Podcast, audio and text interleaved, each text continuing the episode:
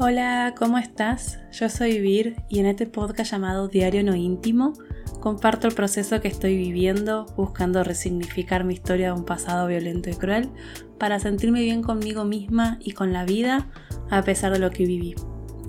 Cuando era niña había un juego que hacía con, mis amigas y amigos que era agarrarse de los brazos y caminar cantando eh, María la paz, la paz, la paz, un paso para atrás, para atrás, para atrás, para un costado, para otro costado, María la paz, la paz, la paz.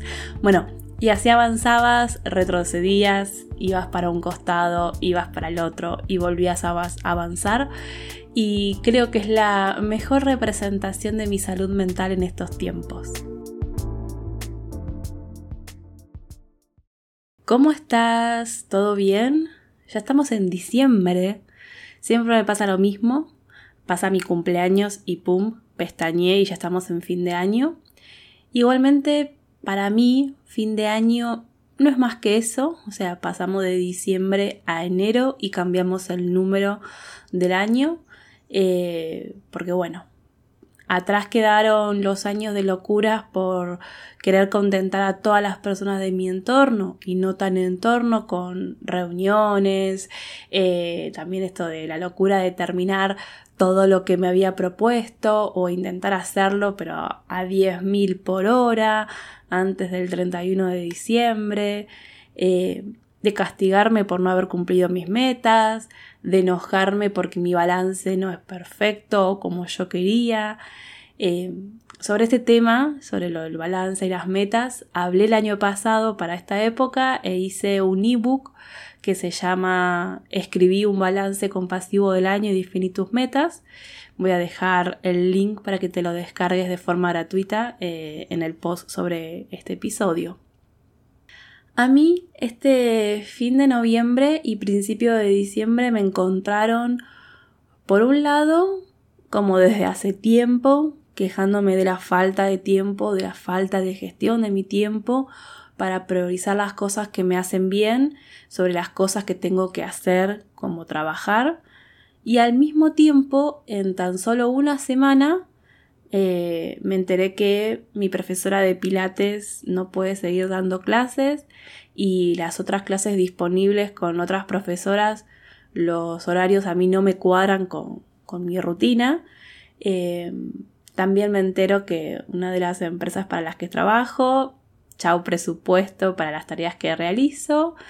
Y, como si ya no era demasiado, Pumba, mi, perra de 13 años, empezó con algunas quejas de dolor en la zona baja y pensamos que era la columna y nos terminamos encontrando con unos resultados de sangre que, que preocupan. Eh, ya estamos haciéndole un tratamiento y bueno, terminando los estudios para determinar el diagnóstico y cuáles van a ser los pasos a seguir. Pero ayer hablaba con una amiga y le decía que siento como si hubiera vivido en un sismo de, no sé, 8 puntos durante 5 días. Creo que 8 puntos es mucho, no sé. Eh, acá en la zona en la que yo vivo no, no hay sismos. Y, y, lo que más tengo de conocimiento de sismos es lo que sucede a veces en, en Chile y, bueno, en México también. Em, cuando estuve viajando y viviendo en Chile, sí, eh, viví cuando viví dos, no me acuerdo si eran terremotos o sismos, no me acuerdo ahora cuál es la diferencia, que no fueron muchos, o sea, fueron un movimiento de tierra. El primero encima fue cuando estaba em, acostada, o sea, todavía, no me había levantado de la cama y, era como, ¿lo soñé o pasó de verdad? ¿Se movió todo? Pero bueno, de todo lo que mencioné, igualmente lo que más me afectó y me afecta es lo de Pumba, el resto son todas cosas que, puedo solucionar de, diferentes formas, pero lo de Pumba no. Y, y sí, me desestabilicé.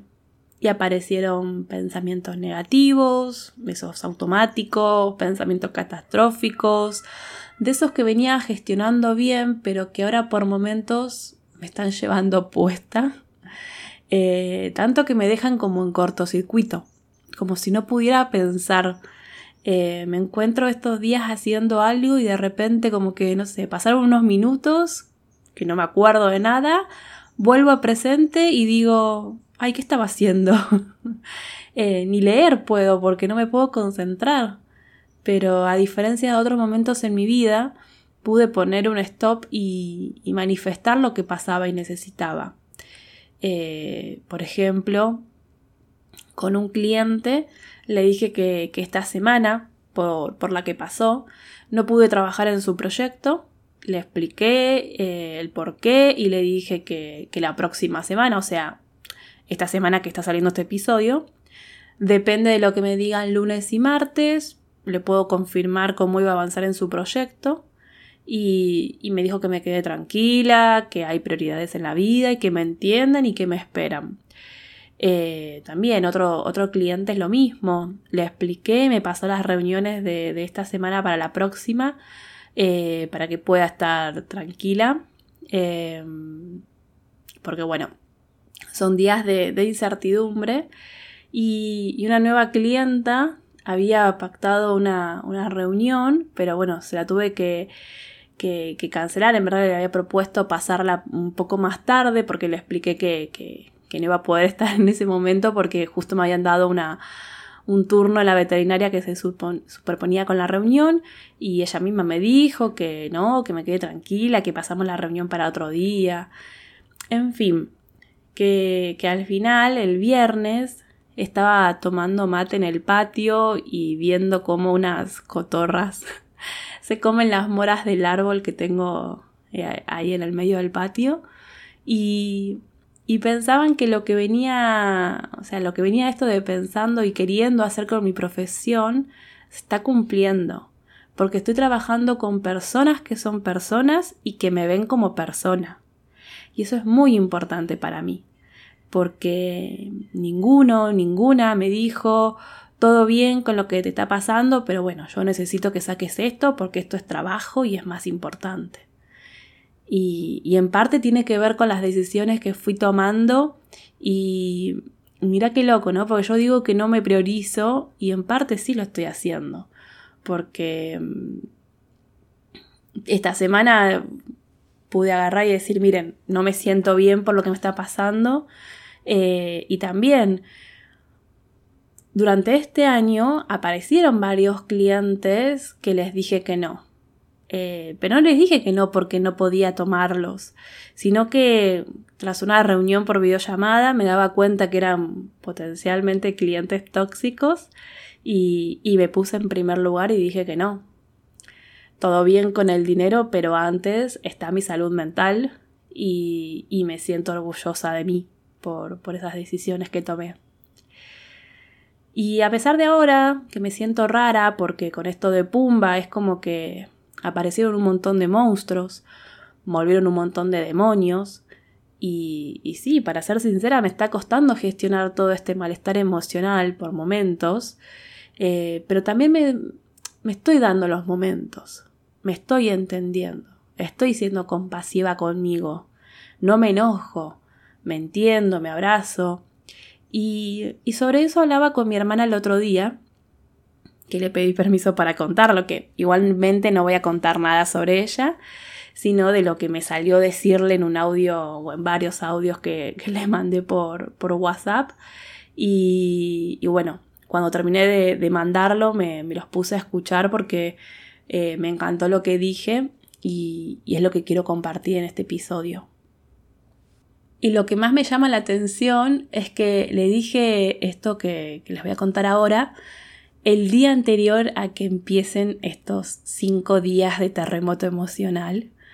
Así que ya lo escuché varias veces para, para darme ánimo. Y tiene que ver con esto de sentir que estás logrando modificar patrones de pensamientos o de conductas, que estás gestionando tus emociones de forma saludable. Eh, incluso y sobre todo las que causan malestar, y de repente un hecho en tu vida, algo imprevisto, hace que vuelvan los viejos patrones, las viejas formas, eh, la voz interior que te critica, que te hace sentir mal, que te hace sentir miedo, Y claro, es un doble malestar, porque por un lado lo que te está pasando y por otro lado sentir que retrocediste mil casilleros y otra vez estás tratándote mal. Como que todos esos cassettes que había grabado tu voz interior durante los años de tu niñez y adolescencia, eh, sí, le digo cassette porque soy de esa época, y esos cassettes que creías que estabas logrando borrar para grabar nuevas formas, no, te das cuenta que no los estás sobregrabando o que todavía tienen fuerza sobre vos. Y claro, te sentís vencida, te sentís como sin escapatoria. Y no entendés por qué tu voz de la mente te trata así. Parece como si está en tu contra. Y no, no lo está. Primero, que no es tu culpa que los cassettes se hayan grabado con esos mensajes de mierda, no me sale otra palabra, eh, mensajes de que no sos buena para nada, que solo te mereces que te pasen cosas malas, o que sos una mala nena, eh, que bueno, no sé, que sos una rebelde, que nunca vas a poder hacer nada en tu vida, todos esos mensajes son grabaciones que hizo tu mente, tu voz interna, de las personas que estaban en tu entorno más cercano y, que en verdad te tendrían que haber cuidado y te tendrían que haber alentado. Eh, es decir, en vez de decirte cosas amables y con amor, eh, se dedicaron a criticarte y a hacerte sentir mal. Entonces, esas grabaciones no son tu culpa. Y a lo sumo, lo que tenés ahora como persona adulta es la responsabilidad de grabar nuevos cassettes, de, reeducar tu voz interior. Em, esto ya lo hablé en varios episodios. Em, en el primer episodio que lo hablé fue creo que en el 16, por si querés ir a escucharlo. Igualmente te voy a dejar toda la información en la publicación sobre, sobre este episodio. Em, y esto de reeducar la voz interior tiene que ver con el trabajo personal que llevo haciendo hace años. O sea, reeducando mi voz interna para que no me trate mal, porque ya me trataron mal durante muchos años. Y, yo quiero tener una voz interna que me trate bien, que me aliente. Pero lleva tiempo desaprender y volver a aprender.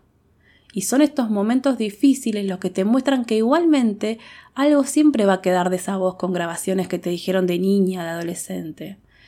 Eh, esa voz que te hace sentir miedo, angustia, ansiedad. Porque además son emociones y todas las emociones están para sentirlas. Pero hay que seguir intentando ser compasiva con una misma, entender que no hay nada malo en vos o que tu mente no está en contra tuyo. Es entender que esa parte de tu voz con grabaciones del pasado es parte tuya también y siempre va a estar con vos. Entonces, cuando aparece, en vez de pelear, en vez de querer bloquearla o reprimirla, para mí lo mejor que, puedo hacer es tratarla con dulzura y decirle, mira, yo te entiendo que pensás que, por ejemplo, no sé, en mi caso, no, no está bueno que, esté contenta porque me pasan cosas buenas, porque, bueno, si no algo malo va a pasar porque crees que no me merezco que me, me pasen cosas buenas. Pero sabes qué? sí me merezco que me pasen cosas buenas y esto que está pasando no es un castigo por algo malo que hice.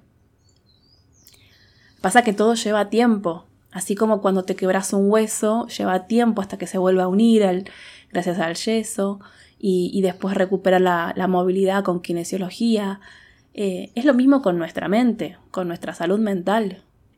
Pasa que como la mente no se ve, nos cuesta a veces dimensionar el daño que tenemos y nos cuesta dimensionar el tiempo de recuperación. En el cuerpo, es decir, con la salud física, es más fácil verlo. Por ejemplo, vos vas viendo día a día cómo una herida en la piel se va cerrando, cómo se hace cascarita. Y la mente, como es intangible, cuesta darse cuenta de ese proceso. Por eso son tan importantes el autoconocimiento, la compasión, la paciencia con uno misma. Y, para mí es importante y me ayuda como herramienta la escritura, como para ir llevando un registro de ese proceso. Porque así como cuando tenés una herida en la piel, se está formando la cascarita, te pica, y sin darte cuenta te rascas, te sacas la cascarita, y te lastimas al rascarte y se abre un poco, sale sangre y el cuerpo otra vez tiene que empezar el proceso, es lo mismo con la mente, con las emociones, con la psiquis. Te puede pasar que tu voz interna en un, en un momento difícil te traiga esos cassettes grabados en los 90. Pero eso no significa que puedas gestionar esa situación poniendo un freno y sacando la identidad. En el sentido de decirle, pará, esto no es lo que yo quiero decirme, esto no es lo que yo quiero creer. Y así como la piel trabaja en regenerar la cicatriz porque nos rascamos y nos lastimamos sin querer, lo mismo es con la salud mental. Igualmente a veces me cuesta hablar de sanar. Quizás porque tengo un concepto o creencia sobre que sanar es la ausencia. o mejor dicho, sé que sanar es recuperar o recobrar la salud. Y por ese lado sí me permito pensar en sanar, porque es recuperar o recobrar la salud a pesar de la enfermedad o a pesar de lo que te pasó. Pero no significa a veces que, vas a ser como antes. Quizás sanar en relación a la mente es eso, en recuperarte para estar bien a pesar de lo que te pasó. Lo mismo es igual en la salud física. Yo me recuperé del brazo izquierdo después del accidente. Y después de años me sigo recuperando, porque el accidente pasó hace 25 años y, y yo con esto de cuidar el brazo no hice fuerza no, durante estos años y no tengo desarrollado los músculos, por ejemplo, el bíceps, el bíceps sobre todo. Con esto de cuando empecé con pilates hace dos meses me di cuenta que flexiones de brazo no puedo hacer porque no tengo fuerza. Y con la mente pasa eso. Quizás no podemos ver el proceso físicamente porque no se ve, pero sí se ve. Si a pesar de la tormenta podemos registrar los cambios, por más pequeños que sean, los cambios en la forma de gestionar una situación adversa o también una situación favorable, porque no solo es aprender a actuar en los momentos difíciles, sino también en los buenos momentos. Tener buenos momentos no es sinónimo de estar bien. A veces los buenos momentos eh, nos despiertan miedos. A veces se vive como una tortura tener buenos momentos. Por ejemplo, en mi caso, muchos años era como si me pasa algo bueno, me tengo que castigar porque para, no sé, que haya un equilibrio o para no dejar en manos de algo externo, llámalo como quieras, que me castigue por haber tenido un buen momento porque yo tenía la creencia de que no me podían pasar cosas buenas. Pero lo que quiero ir, y para, ir cerrando, es que por más que sintamos que con la mente no podemos sanar porque cuando nos pasa una situación X, vuelven los viejos patrones que estamos tratando de gestionar hace tiempo, hay que seguir trabajando nuestra salud mental para sentirnos bien. Es como el juego que, que dije al principio. María la paz, la paz, la paz, un paso para atrás, para atrás, para atrás, para un costado, para otro costado, y quizás ese juego era para enseñarnos que en el camino del crecimiento personal, que en el camino de la vida, no se va siempre hacia adelante. También se va para atrás y también hay costados. Y el ejercicio de escritura de este episodio, la pregunta para conocerte es, ¿cómo está tu mente en estos momentos? ¿Hay algo que te preocupa? ¿Hay algún viejo patrón que creíste desaprendido y que volvió? Y por hoy dejamos acá. Gracias por escucharme, por leerme, por escribirme. Te recuerdo que me podés escribir por mail a holavir.mehacebienescribir.com y podés seguirme en las redes sociales, que bueno, me encontrás como me hace bien escribir. También te invito a que te sumes a mi canal de Telegram para enterarte de las novedades y que te puedas suscribir al newsletter para recibir una carta mensual que escribo siempre a fin de mes o a principio, depende en qué momento me encuentre. Gracias, muchas gracias. Nos vemos el próximo episodio. Chau, chau.